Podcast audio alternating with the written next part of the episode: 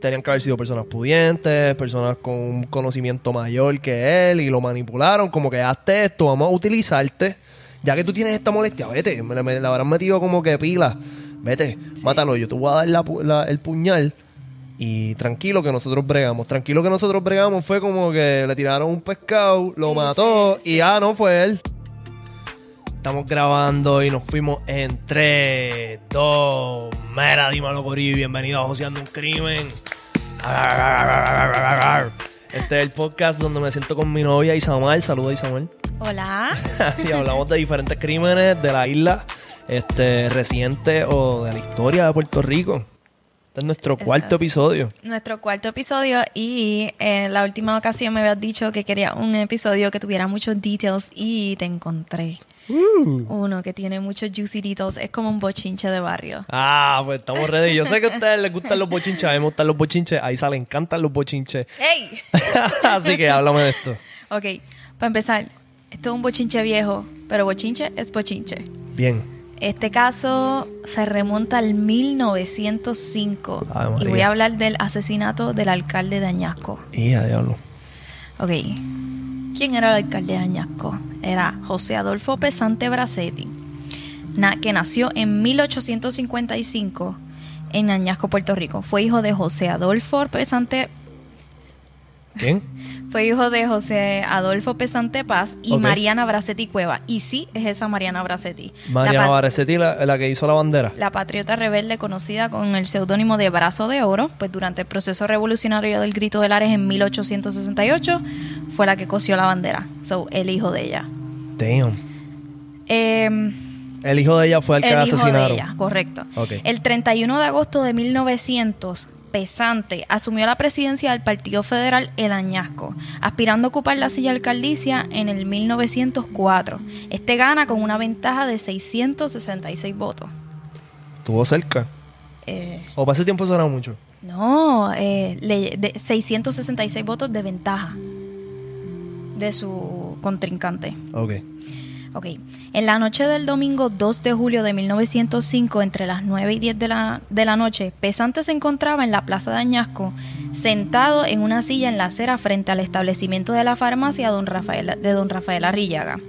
Este se encontraba conversando con el dueño del establecimiento, don Arrillaga, como solía hacer regularmente, porque esto era como, como un tipo de club social entre las personas de alta alcurnia en Añasco Sentarse a hablar con... con el, con el dueño de, de esa farmacia que antes se le llamaba la botica. Las Ah. boticas.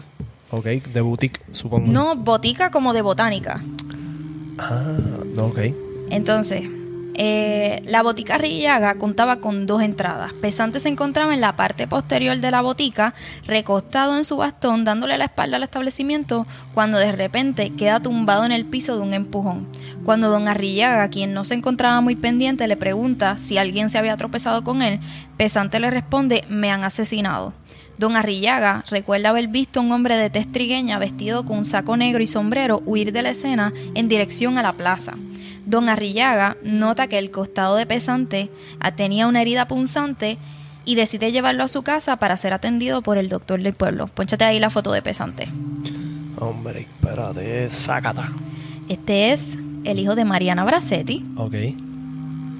O Y sea, a él, fue a él fue pesante. al que apuñalaron. Él fue al que apuñalaron. Este es el alcalde de Añasco en el 1905. Este, te pregunto. Entonces él estaba sentado hablando con el dueño de la botica Correcto. y alguien lo apuñala por la espalda. Alguien lo apuñala, él está sentado dándole la espalda a la botica y alguien de repente le lo apuñala y él queda tendido en el piso y, y sale corriendo la persona. Ok. Al llegar a la casa de Pesante, este comienza a nombrar a su atacante, José, A- José Morales, alias Yare Yare, un humilde panadero y pescador de raza negra. Todos lo conocían, todos los que conocían a Yare Yare lo describían como un hombre honesto y trabajador de 26 años. En la noche del 2 de julio, Yare Yare se encontraba sentado en el banco de la plaza mirando en dirección a la botica de Don Arrillaga. A este se le este se para para tomar un poco de café en el kiosco que quedaba justo al frente de la botica. Testigos declararon que Yare Yare tomó su café de pie y rápidamente se dirigió a la botica. Pas, eh, pónchate la próxima foto. Vamos allá. Esta es la plaza. Ok. Es como toda plaza de pueblo. En el medio hay como. Ahora mismo. La iglesia. La iglesia es como una cuadra. Está la iglesia en el medio, están varios negocios y esta es la plaza como tal. Ok. Lo que ahora tú vas a los pueblos y hay como que en el medio hay una fuente, pues eso es lo que se supone que sea una fuente. Ok. Ponchate la próxima foto. Esta es la botica de Don Arrillaga. Esta es una de las entradas, la que está justo al frente de, de la plaza. Ay, al frente de ese lugar era que estaba este. Él estaba por la parte posterior. Ah, atrás. So, cuando entra Yare Yare por la botica, él entra por esta entrada y sale por la otra. Por la otra, por la otra puerta. Ok, y no sé si lo, lo dicen más adelante, pero definitivamente Yare Yare fue el que asesinó Sí, a la víctima. sí, Yare Yare fue quien lo mató. Eh, y entonces él entró por, por, ¿verdad? por la entrada principal, valga la redundancia, y fue directo a apuñalar a esta persona. Sí, mira, él fue, eh, él estaba sentado en la plaza, se levanta, toma un café, eh, no habla con nadie, pero varios testigos lo vieron y dijeron que, que es que era muy raro porque él se está tomando su café y ni siquiera se sienta a tomar, es como, como quien tenía prisa. Se toma su café que está eh, con el kiosco que está al frente de la botica y se dirige hacia la botica. El dependiente de la botica testificó que Yare Yare entró al establecimiento para comprar 3 centavos de jalapa. Y jalapa es un purgante. Ok. Y cuando éste le entrega su compra, Yare Yare le pide dos jalapas más. Cuando termina la transacción, Yare Yare sale por la puerta donde justo al frente se encontraba Pesante, sentado dándole la espalda. Yare Yare saca un, un- un cuchillo de su bolsillo y lo apuñala, ocasionando una herida mortal perforándole el hígado a su víctima. Tan pronto comete su crimen, este sale huyendo en dirección hacia Mayagüez, donde pasaba ciertas temporadas, porque Yare Yare era un pescador. Y los pescadores eh, tenían varios meses que pescaban y luego pues se dedicaban a otras cosas porque la pesca, por lo menos en esa área, no era tan abundante. Eh. Era abundante en ciertas, era como por seasons, Por temporada. ah, por temporada. Entonces él era panadero en unas temporadas y era pescador. Así que él cuando no estaba en temporada pues se iba. Ya. Pesante es atendido por dos doctores de la región en su casa. Ambos doctores no podían hacer más que tratarlo con inyecciones, ya que en aquellos tiempos operar tenía una tasa de mortalidad bastante alta. Pesante muere a las 25 horas de su ataque debido a la hemorragia. Sin embargo, testigos dicen que este jamás perdió el conocimiento ni la cordura. Durante estas 25 horas de agonía, Pesante tuvo la oportunidad de dar su declaración en presencia de un juez de paz. Y un- juez de paz es una persona que se encarga de instruir asuntos civiles y penales de poca gravedad en los municipios en los que no hay jueces de primera instancia. Ok. Eh, denunciando formalmente a Yare Yare como su asesino y firmando su declaración. La casa de Pesante se encontraba aglomerada con todos los que, habían, los que habían escuchado del ataque. Entre las últimas cosas que pudo decir Pesante fue que iba a morir en manos de un asesino comprado. Allí estaba todo el pueblo prácticamente. So, esto fue un acto político. Por ahí vamos. Ah, no, yo estoy demasiado duro. no, pero es que cuando uno te cuenta un bochín, tú tienes que esperar. Está bien, bueno, pero ya estoy viendo como que el pan acaba de ganar por 600 y pico de votos. Pero él ya, no, él ya llevaba va- como ocho meses de, en la alcaldía. Porque él ganó en el 1904 y estamos en julio de, de 1905. Él llevaba como ocho meses que había ganado. Ok. Ok, pero eh, Va me, por ahí, me va huele por a ahí. que es político. Sí. Ok. El fiscal Orton hizo una acusación formal por asesinato en primer grado, ya que tenía varios testigos que alegaban que el 22 de junio Yare Yare estaba en busca de alquilar un bote para irse a la República Dominicana y huir después de matar a Pesante. Yeah. So ya el, el, el cabrón había hablado de esto. Que él había, eh, los testigos dicen que él había hablado de esto. Ok. El día 9 de julio de 1905, Yare Yare es arrestado por dos alguaciles y para poder reconocerlo, uno de los alguaciles le levantó el labio, ya que la descripción decía que él era mellado. Era mellado. ¿Y por qué te ríes? ¿Por qué te reíste? es que Estaba bella el cabrón. ¿Es en serio? Esto es serio, está bien, pero es que yo la que se rió fuiste tú.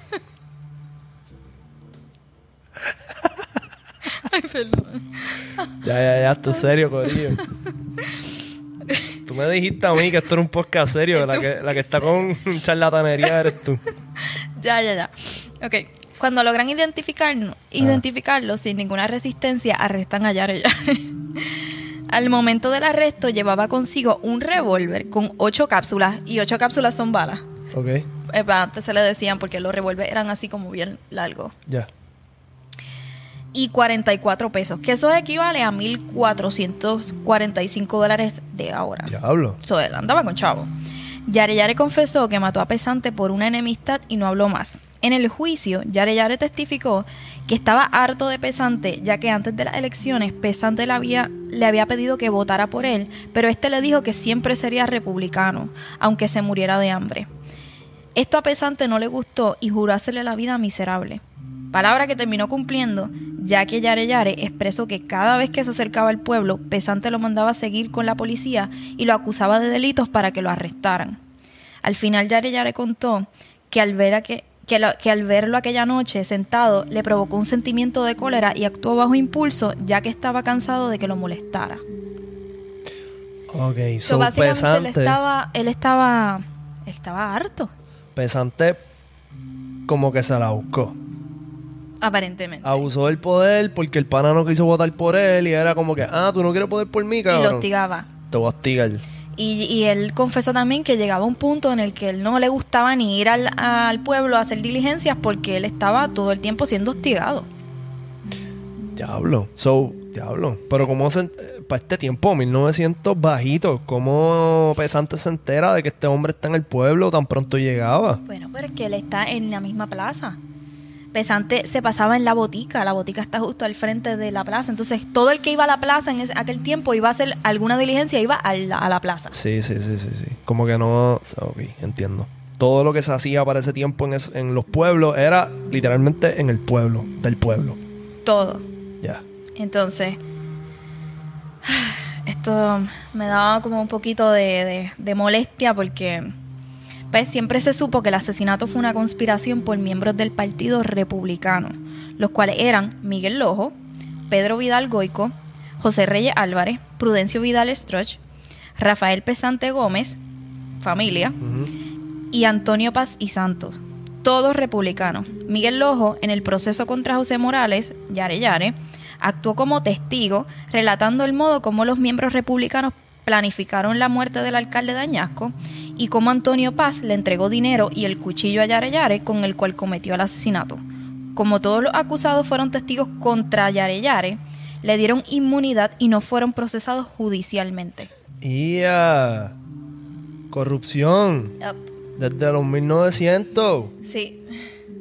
Ok, y sigues diciendo republicanos. O para este tiempo todavía no existían partidos, como que no se habían fundado el Partido Nuevo Progresista ni el Todavía, Partido este, Popular Democrático. No, Esto no existe. No, este Pesante era por la Unión. eh, estaba la Unión y estaban los republicanos. Ok. Entonces, al final del proceso penal, eh, la justicia de Puerto Rico responsabilizó del asesinato a José Morales Yare Yare, condenando, condena- condenándolo a morir ahorcado el 12 de junio de 1908 en la cárcel de San Juan, mientras Antonio Paz, Miguel Lojo y el resto de los conspiradores republicanos no tuvieron que afrontar proceso ni responsabilidad alguna. Sin duda, una grave irregu- irregularidad cometida contra el popular Yare Yare, víctima de la pobreza y de la indiferencia de la justicia. Anda para el carajo.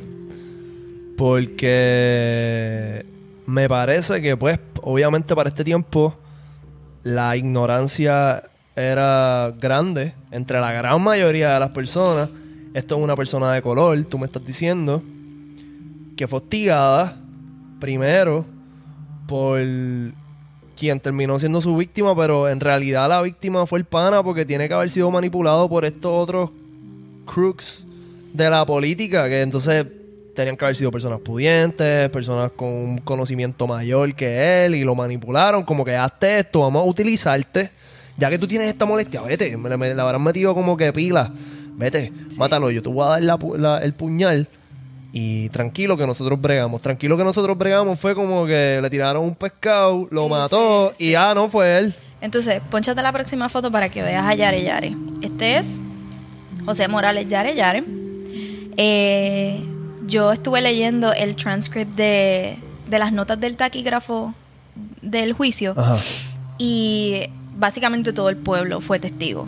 Básicamente todo el pueblo, incluyendo el papá de Yare Yare. Y el papá de él eh, dijo que él siempre fue bien trabajador, que él lo envió a la escuela de su familia. Él fue el primero que, que fue a la escuela, como quien dice, porque parece que su papá había sido esclavo. Así que él eh, estudió, era soltero, era un hombre de 26 años que para ese entonces, un hombre joven, soltero, sin hijos, sin responsabilidades, pescador, que en aquel momento era bien lucrativo, que ganaba muy bien y era humilde y todo, pero era bien trabajador. Cuando no estaba trabajando de panadero, estaba trabajando en la pesca, si no estaba trabajando en alguna finca. Entonces, para aquel entonces era bien común que tuvieran cuchillos, que tuvieran machetes, así que por eso es que él siempre, o sea, no, no le cuestionaron mucho el que él tuviera un arma. Ok. Porque todo el mundo tenía un arma, porque si trabajabas en la finca o algo, pues tenías que tener tu propio, pues, tu Sí, propia él, herramienta. Como pescador, esto, una cuchilla es una herramienta básica en realidad para una persona que trabaje con, con- en ese que haga esa labor. Sí. Entonces, como puedes ver en la foto, Yare Yare es de raza negra. Ujú. Ahora, ponchate la próxima foto. Estos son los cómplices. Ah, por supuesto que sí. Eh, por lo menos la foto, ¿verdad? Se ve bastante vieja, pero yo no veo a nadie de raza Sí, negra. Porque se, se nota la diferencia. Miren a Yare Yare. Que esto es blanco y negro, corillo, pero se nota la diferencia. Y para las personas en formato audio, pues sí. Una persona de tez negra. Y entonces en la próxima foto, donde aparecen todos los crooks y los cabrones que, que le tiraron el pescado, pues son personas que obviamente están vestidos high class para la época. Este, cuello blanco. Este fue el último caso de pena capital en Puerto a nivel de isla. Como que él fue la última persona que mandaron a. Por lo- no a nivel isla, porque está a nivel federal. Pero a, a nivel de Puerto Rico, este fue la última persona que mataron. ¿Y por qué? Pues mira, no tengo idea. Pero es bien interesante que la última persona fue de raza negra y lo rápido que se le hizo. Entonces, el abogado defensor de Yare Yare eh, trataba de, ¿verdad? Yare Yare confesó, él lo mató, no hay duda, él fue quien lo hizo. Pero él estaba tratando de apelar a que, mira, no fue en.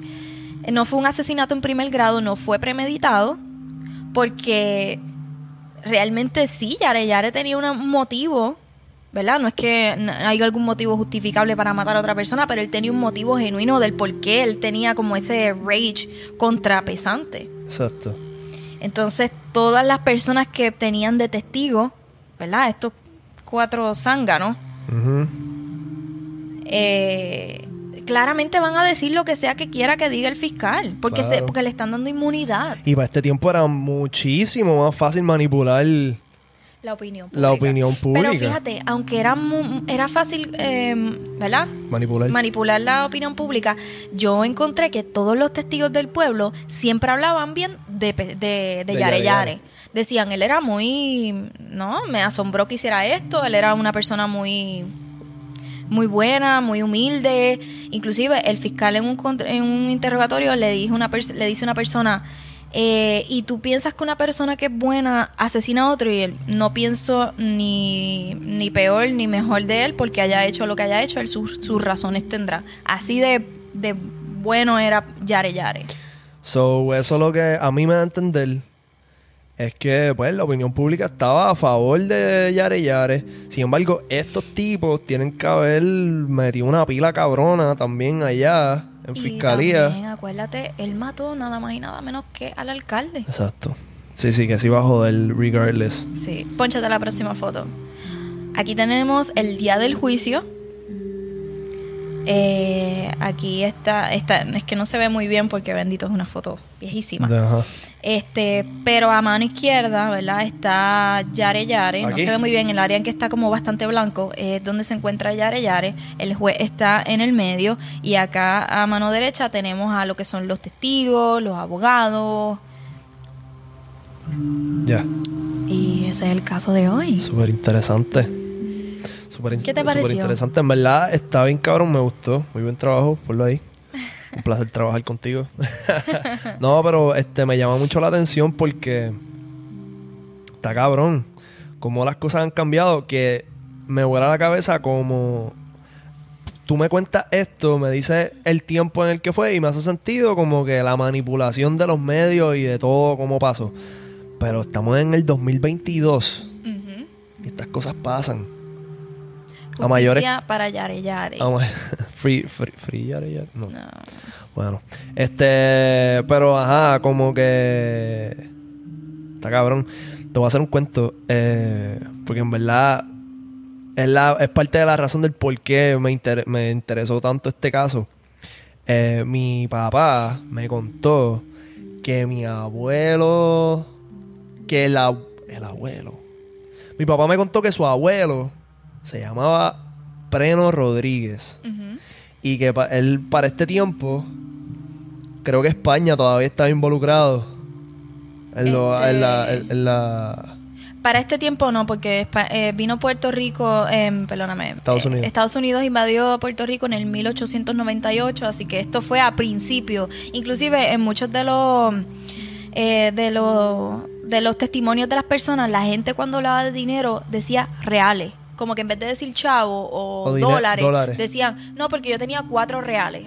Ok, pues entonces, Porque es al principio. pues al final, en el 1890, digamos, mi abuelo, mi abuelo no, el abuelo de mi papá, o sea, mi bisabuelo, eh, tuvo una discusión callejera, esto me lo cuenta mi papá, y le metió un puño en el pecho a otra persona y esa otra persona murió. Ok. Y supuestamente la condena de hacia mi abuelo, hacia mi bisabuelo, un hombre blanco, claramente, fue no volver a utilizar su mano derecha. Hubiera sido una persona de color. Sí, va a y joder. Sí, va a joder. Eh, condenado a muerte probablemente. Probablemente. O de So- por vida. Iba a la cárcel de por vida. Pero esa historia siempre fue como que, wow, como antes decidían las cosas, como que ah, Y también, si no había como que una estructura. yo me puse a buscar más o menos de esta época y también si una mujer cometió algún crimen, probable, eh, las condenas eran trabajo forzoso. Trabajo forzoso en una finca o algo así. Como que las ponían a, a- a- Pero trabajo forzoso. bajo el sol, Ah, con los bueyes. en la Hacer trabajo de hombre, básicamente. Diablo. Eh, para ese entonces, ¿verdad? Qué loco. Pues, en verdad, tremendo caso. A mí me encantó. Creo que ha sido mi favorito so far. Ay, qué bueno, baby. Y además que te conseguí muchas fotos, juicy details. Corillo, este, espero que les haya gustado este episodio de Joseando un Crimen. Si no estás suscrito, suscríbete. Eh, métele a la campana para que te lleguen las notificaciones de todos los podcasts que se hacen en este canal. Aquí tenemos Joseando un Crimen, que este tenemos la influencia donde salgo con Rafa y con Alfredo y diferentes invitados de la farándula, artistas que están rompiendo en la música y toda esa gente que tú quieres ver. Eh, también está el Churing, que hace tiempo que no hago uno, pero voy, voy a ponerme para eso. Y falta uno, hablando con la baby, que es con Isa también, que nos sentamos a hablar de nuestras anécdotas personales como padres y Yes. como pareja. Así que nada, los quiero con cojones. Comenten en la parte de abajo ideas de casos que quisieran escuchar que nosotros nos sentemos aquí y hablemos de ellos. Y los quiero con cojones. Bye. Suave. No sé qué estoy haciendo. Espérate. Ah, ¿para dónde? Aquí. Ah.